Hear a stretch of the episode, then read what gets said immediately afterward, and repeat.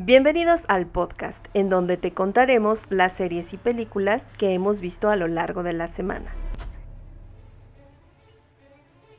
Katza, Diego y Anwar serán tu guía en la pantalla. He taught me keep your friends close, but your enemies closer. De espectador a espectador, con opiniones de expertos y opiniones personales, te damos la bienvenida a... ¿Y ahora qué vemos?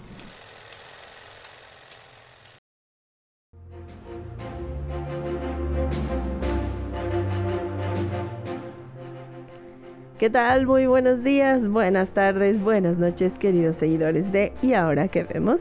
Con muchísimo gusto de tenerlos nuevamente por acá, escuchando nuestras recomendaciones. Como todas las semanas, muchas gracias por darle play a este episodio y por compartirnos con sus mejores amigos y con los peores también, por seguirnos con toda su eh, devoción en nuestras redes sociales y voy a saludar a Anor. ¿Cómo estás, amigo? Muy buenas noches a todos, bienvenidos a este hermoso y bello podcast llamado ¿Y ahora qué vemos? En este horario para cerrar la noche y está bastante bonito, una recomendación de una película para que puedas ver antes de dormir. Oye amigo, pero no es una película, Oh, bueno, en este caso una serie. es una serie. Sí, sí. Bienvenidos desde los bonitos valles de Coyoacán, buenas noches a todos los que nos escuchan y muchas gracias por sintonizarnos en la señal que ahora estamos transmitiendo. El día de hoy vamos a hablarles, como dice Anuar, de una serie espectacular para las personas que les gustan los superhéroes y además que les gustan las historias alternativas de los mismos. ¡Katza! ¡Yujú! bueno, pues el día de hoy tenemos una serie de televisión. Bueno, es una serie que es una adaptación de un cómic.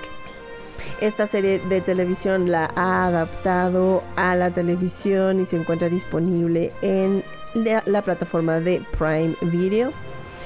Es una serie que cuenta con una, dos temporadas de ocho episodios cada una que en recepción viene arrasando, pero desafortunadamente también va en declive debido a la finalización de su segunda temporada.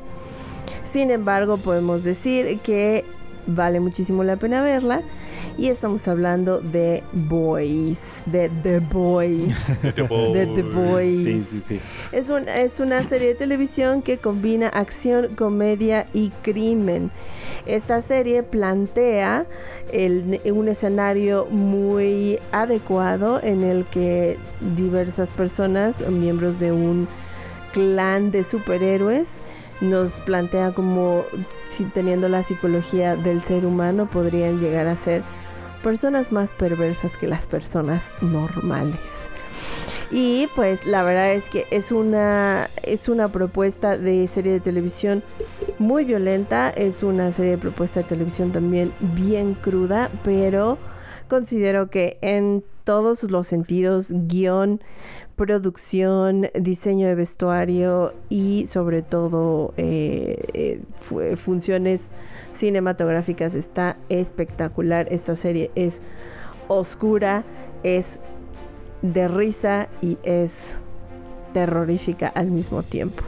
Y también perturbadora. Muy perturbadora. Entonces, sí. The Voice, sí, es muy perturbadora. The Voice trae como recepción 8.7 en IMDb y trae 98% en Rotten Tomatoes. Trae una recepción altísima para la primera temporada, aunque como ya lo habíamos mm, dicho, va en declive eh, su, su segunda temporada.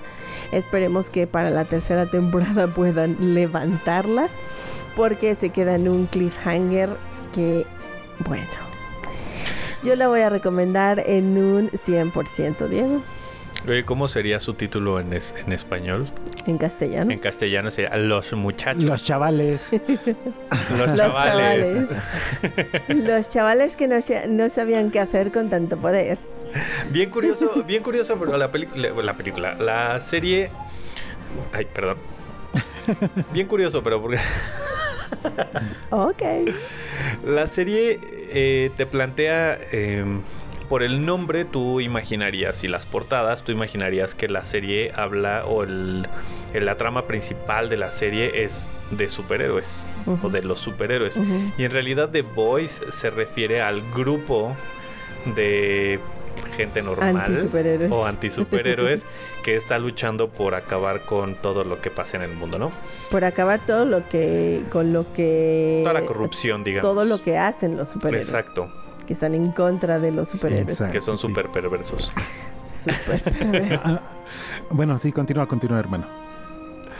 Y eh, bueno, yo debo de decir que es una serie que me fascinó.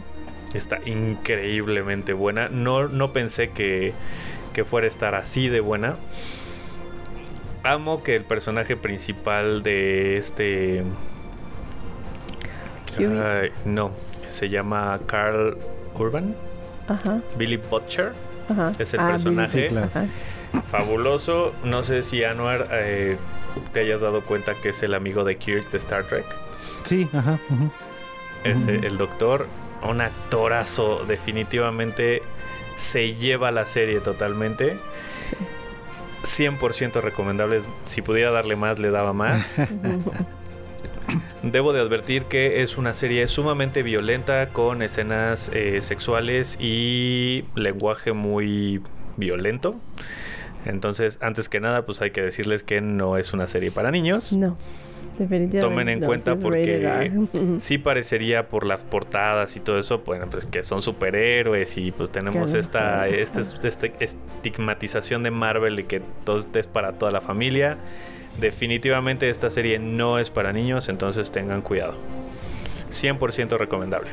Anuar, Es una. desde las barrancas de... ¿dónde? No, ahora, ahora andamos en el centro histórico. en Bolívar. Ah, desde el centro histórico, Aquí. desde Pejemundo. Ojalá, ya no, ya no, ya no. El Pejemundo afortunadamente ya no. Ya no es Pejemundo. Ya este.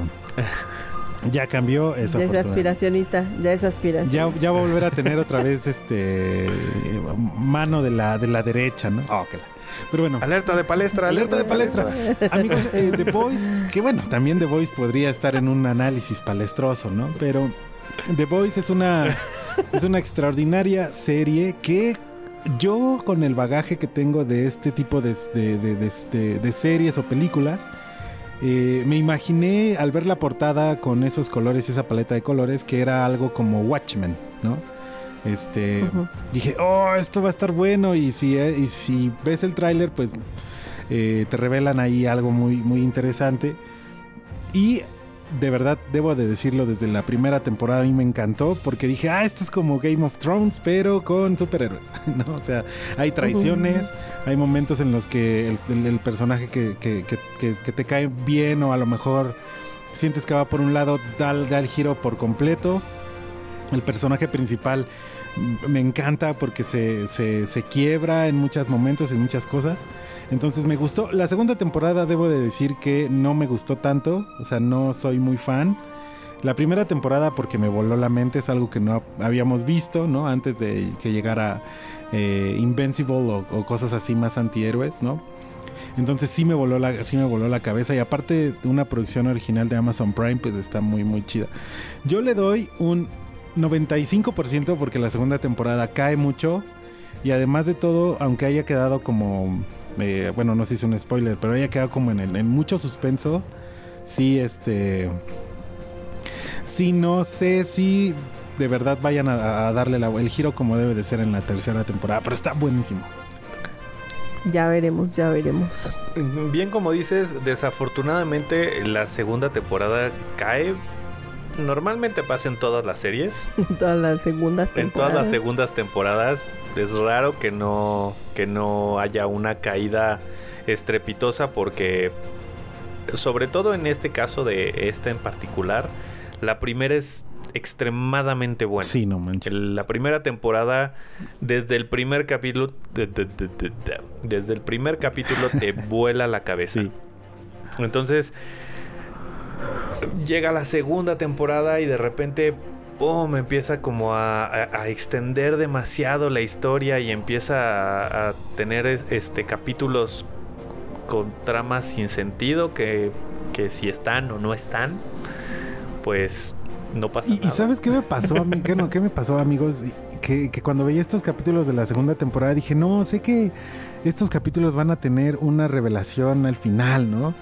O, o ciertas, había, no sé si les pasó que había un, hubo un capítulo en el que dice, sí, a lo mejor esto va a revelar cierta cosa de la trama y yo ya me creé un, un, un, un cliffhanger o no sé cómo llamarlo de, de mi... eh, Sí, te creaste tu propio cliffhanger. Ajá, yo di- y, y valió grillo porque la temporada pues no acaba tan así, ¿no?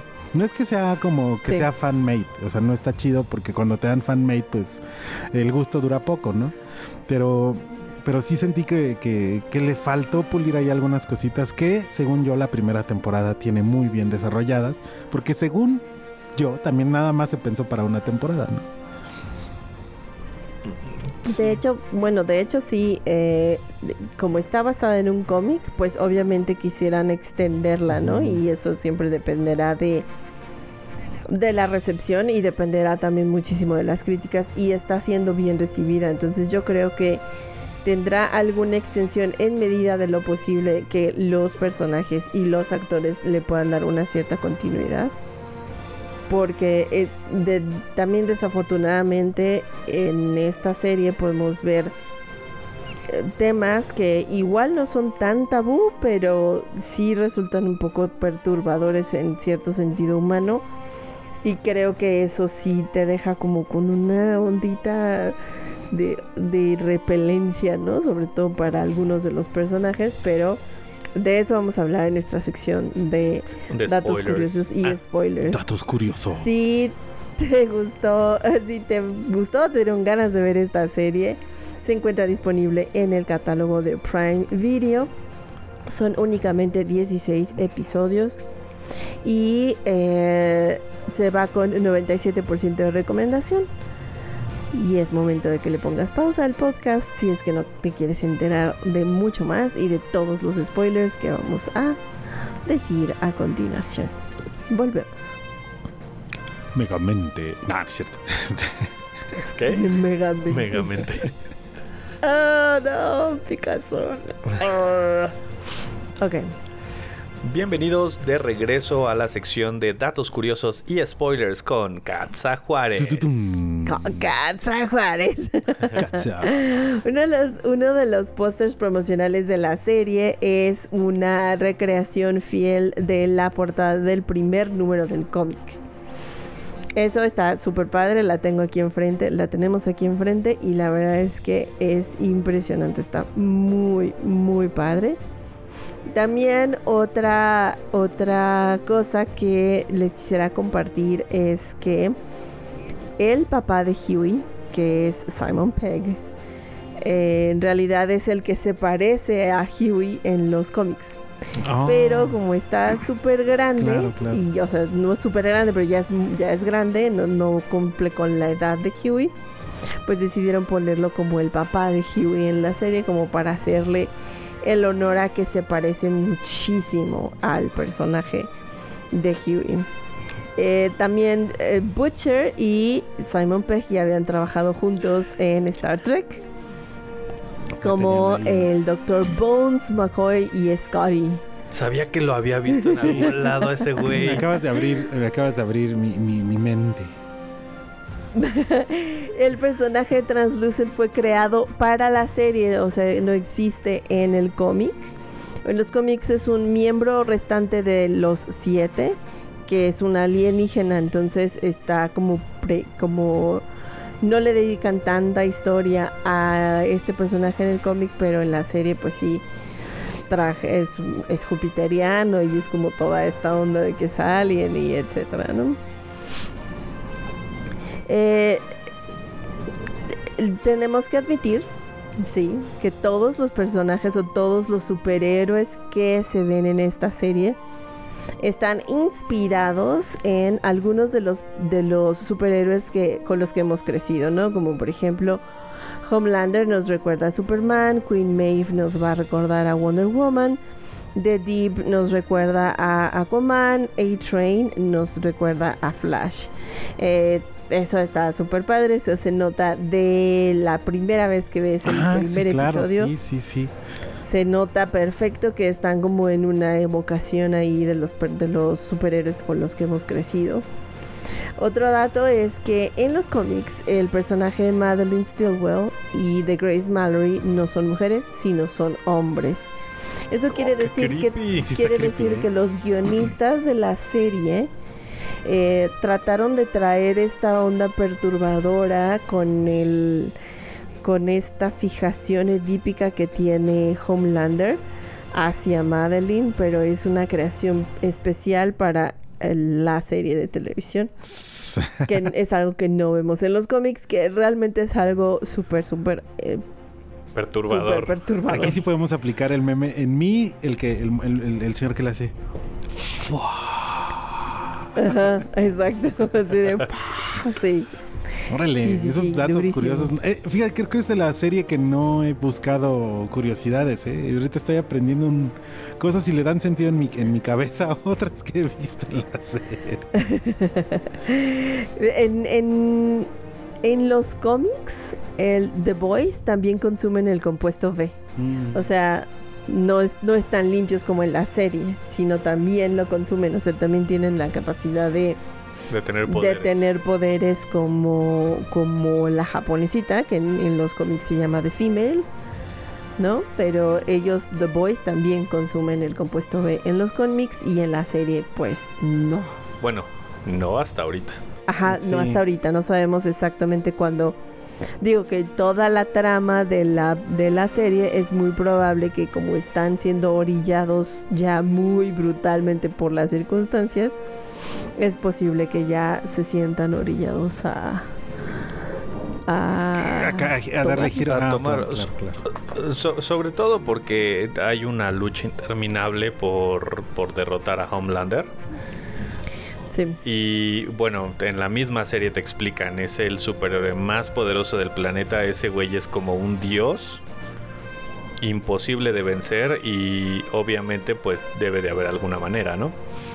Exacto, exacto. Algo así como Omniman. como Omniman en Invencible, ¿no?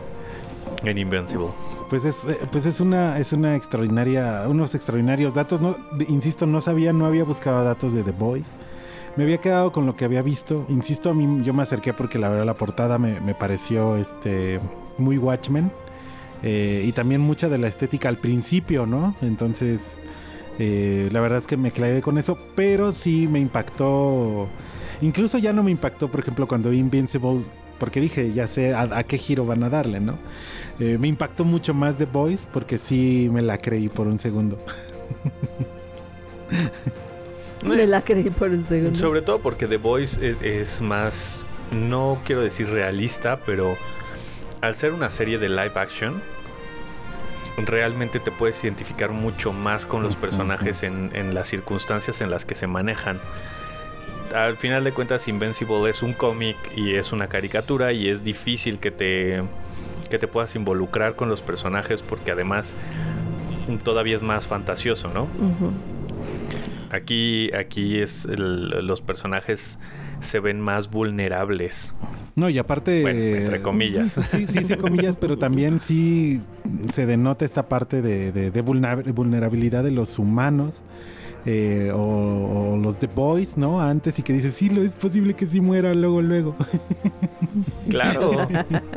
o sea, les va a pasar que lo van a aplastar. Su cabe- o va- o- y van a estar los restos en el techo, como en ciertas escenas. Bueno, el último, el, ultimísimo mm, dato curioso que les quiero compartir es que eh, ya está confirmada un- una serie spin-off que se va a llamar G-Men, pero es una serie spin-off no necesariamente basada en alguno de los personajes, sino lo que van a hacer es una especie de parodia entre X-Men y Hunger Games. Ah, qué. Entonces van a ser van a ser como una especie de mm, de Pretty Little Liars, ¿no? De pequeñas este, bellas mentirosas. Y pues porque van a estar en la universidad, lo- va a haber una universidad, se supone que VOT va a lanzar una universidad para superheroes, para superhéroes. Liars. Y entonces, eh, pues vamos a ver acá como toda la onda de, de son superhéroes y tienen de todas maneras desarrollos hormonales, de todas maneras eh, se enamoran, de todas maneras tienen como este, este ímpetu sexual y ¿Qué va a ser? Obviamente Elite, Elite empezarán The a- Boys. Oh, claro. Elite The Boys, exacto, The Boys para Elite, exacto. ¿Esa de Pretty Little Liars no es la de Lindsay Lohan? No. No. es una serie No, de, es una de- serie de más nueva. ay, como de, como de, Ah, creo que como de investigaciones y traiciones, ¿no? Ay, ay, disculpen, ¿eh? Eh, ese fue Diego García. No, no es cierto. No, eso fue- Ese fue Diego García con su poco conocimiento de series. ah, eso que deja levantamos Ah. al buen Dieguito. El caso es que sí, esta serie está ya trayendo como muchos seguidores que también tienen por ahí una especie de fijación con el tema sexual. Eh, y ya el culto que se va generando a partir de, de The Boys tiene que ver con, con esta onda que no, no le puedo llamar porno porque pues, pues es que sí es muy gráfico hasta cierto erotic, punto ¿no? para hacer televisión. Pero No, sí, es es, que sí. sí Bueno, es que llega a estar. sí está- Sí, Está muy perturbador. Bueno, no perturbador, pero. Ay, es que. Hay unas partes que- sexuales en The Boys que son muy grotescas, bizarras. Grotesco, exacto. ¿No? Llega, llega a lo grotesco. Y sobre todo porque este. Homelander. Homelander Es un puerco, güey. ¿Qué pedo con ese güey? ¿Qué, qué, qué ¿Por pedo qué le en su gusta cabeza? la leche de señora? Está como el chiste de Polo Polo, ¿no? El de comadre, páseme un bolillo. Ah, no, no, ahí no, ahí no, ponemos un, ahí ponemos un. El Con host. mantequilla. Sí, el, pa- el gas, cuiqui, cuiqui, cuiqui. El pan. Ay, no, de- qué bueno que The Voice nos hizo en México, porque si no, ahí. No, no, ma. Marta y Gareda, ¿cómo? No, no es cierto. Sigamos, sigamos. En, en octubre del 2020, Eric Cripple, uno de los creadores, eh, confirmó que hay un in-universo, o sea, un universo dentro de The Boys, que es el, es el universo del superhéroe pornográfico. Así le Qué llaman, cool. Pornographic Superhero.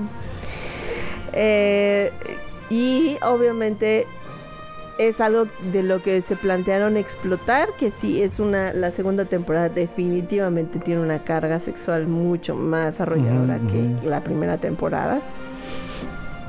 Pero ya hay toda una especie como de culto alrededor de este concepto.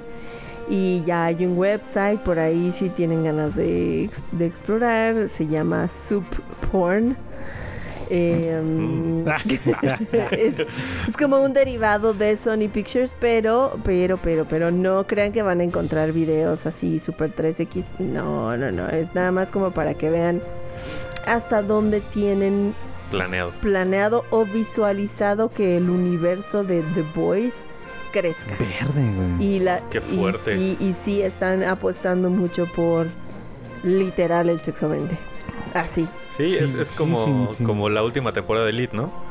Ándale, ajá, la última temporada de Elite, exacto. Yo, yo guardo. ¿Ya, ya hicimos podcast de Elite? Yo creo que sí, No, amigos, sí, no. ya lo hicimos, ¿no se acuerdan? Hace No, como tres ah, meses. ah, se me olvidaba, sí, este, Anuar ya está comprometido para ver la serie. Amigo, te va a gustar la última temporada. No creo que le vaya a gustar. Es como, es como super porno. Güey, ¿por qué Pero crees que yo soy bueno. porno fan o algo así? Porque te gusta el. Porque te gusta el, hentai. el hentai y el- los pulpos. ¿Qué me saben? Los Tú grupos. lo, tú lo confesaste en, en una... Tú hablaste. En uno de los podcasts. Sí, pero no soy así un güey así todo creepy lleno de Kleenex por todos lados, güey. You. Iu. Nadie se imagina You y Ben The Voice, o sea, por favor, esa gente. Eh, You Ay. y Ben The Boys. No, la verdad es que yo no me esperaba que fuera así. No me decepcionó, o sea, no me espanto. No soy, no soy una señorita, una señora ñe, ñe, ñe. No me Ay, espanto. me suena. Pero sí. Pero sí, tengo que ser muy honesta. Se trae una carga erótica y sexual muy, muy fuerte para hacer una, una serie de superhéroes, ¿no? O sea, Mientras no pierda el, el, el, el punto, el hilo y que, y que siga teniendo como una... Pues que le echen ganas los escritores a los, al, al guion, al libreto y, y eso pues bueno, o sea, lo hicieron en The Game of Thrones, aunque no... Bueno, sí, la boda roja. Bueno, en fin, eh, varias ¿Cómo- Como Game of se Thrones va? en todas Así, ¿cómo- las temporadas. todas las ¿Cómo se va por el este por el del conejo? Pero, pero mientras continúen y le den continuidad a, a los guiones, creo que los personajes ya tienen un muy buen desarrollo y si lo quieren llevar por allá, que sigan con la parte realista, pero con toda esta... eh, con este conflicto social de superhéroes, si lo podemos llamar así, pues... Pues está chido, ¿no? Pero órale, más carga sexual. Es que no sé, luego a mí como que me, me da como huevita, así como de... mm, Yo considero que una tercera temporada sería más que suficiente Y cierran, ¿no? eh, para, para hacer el cierre de, de todos los personajes, sobre todo porque van a hacer con, El espino. con el spin-off y, y con cada uno de los personajes que ya están teniendo realmente su cierre, ¿no? Eh.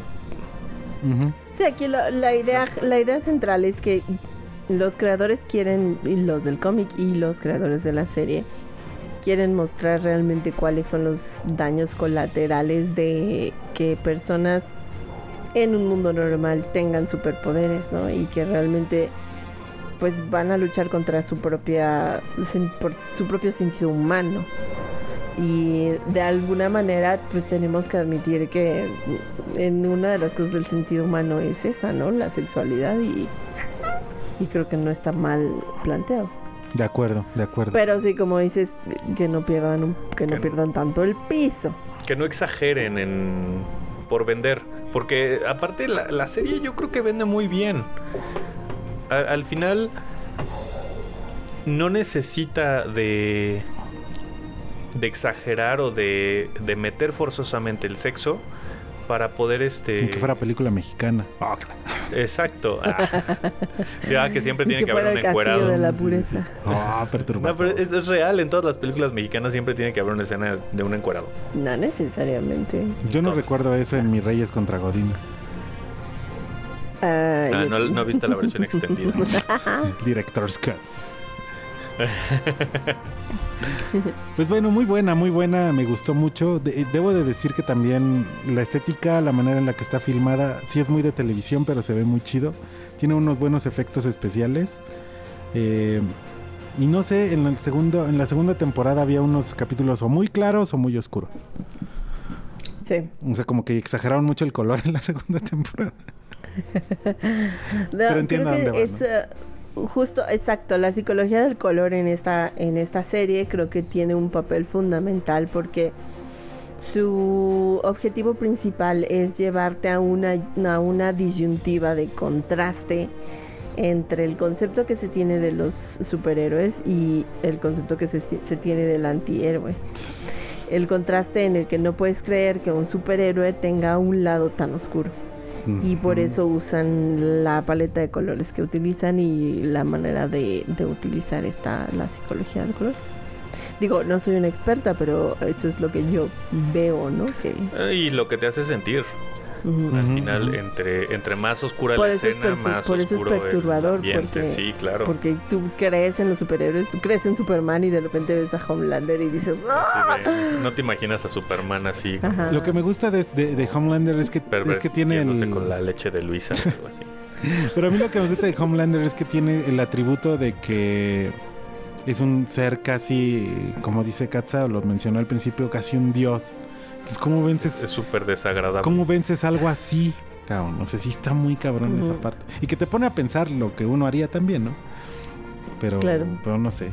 Qué bueno, en México. No, no, no vengas a Yo rescatarnos. Yo salvaría a muchas personas por una módica cantidad, por supuesto. Exacto, todos es así de, ah, sí, se oscuro". me estrella el avión. Bueno, a ver, ¿cuánto traen?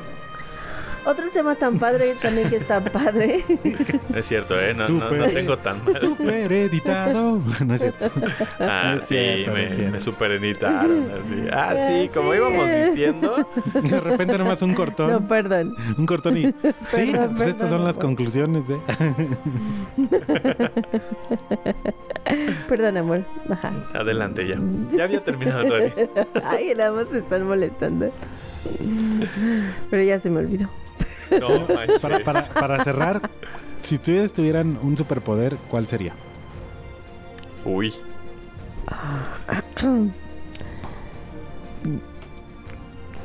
Así que me voy a ver bien vampira, pero leer la mente.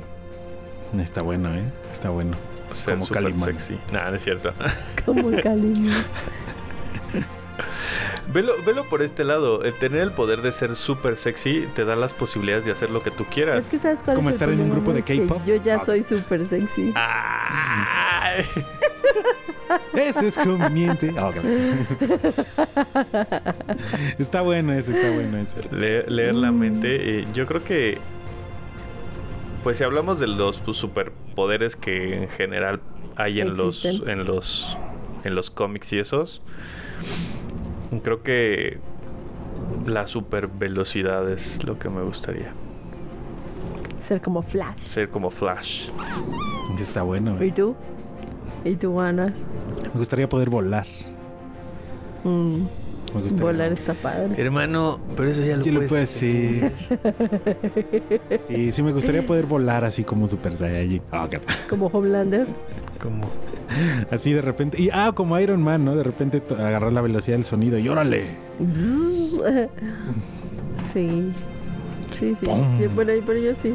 Yo a mí como no me gusta volar en realidad, pues no. Sí. Igual hablar con los animales como The Deep, ¿no? Que habla ahí con los... Ah, mira, Sí, y- sí, sí. Como Luego Aquaman. hace que se mueran las ballenas, se maten las Oh. ballenas. Qué triste. No, imagínate hacer, ser como ese güey, de repente vas ahí a al mercado de peces de Miscuac y nada más estás escuchando así de Ah. sácame, sácame, me maltratan, tenemos hambre. Y frío. Qué y triste, miedo. qué triste.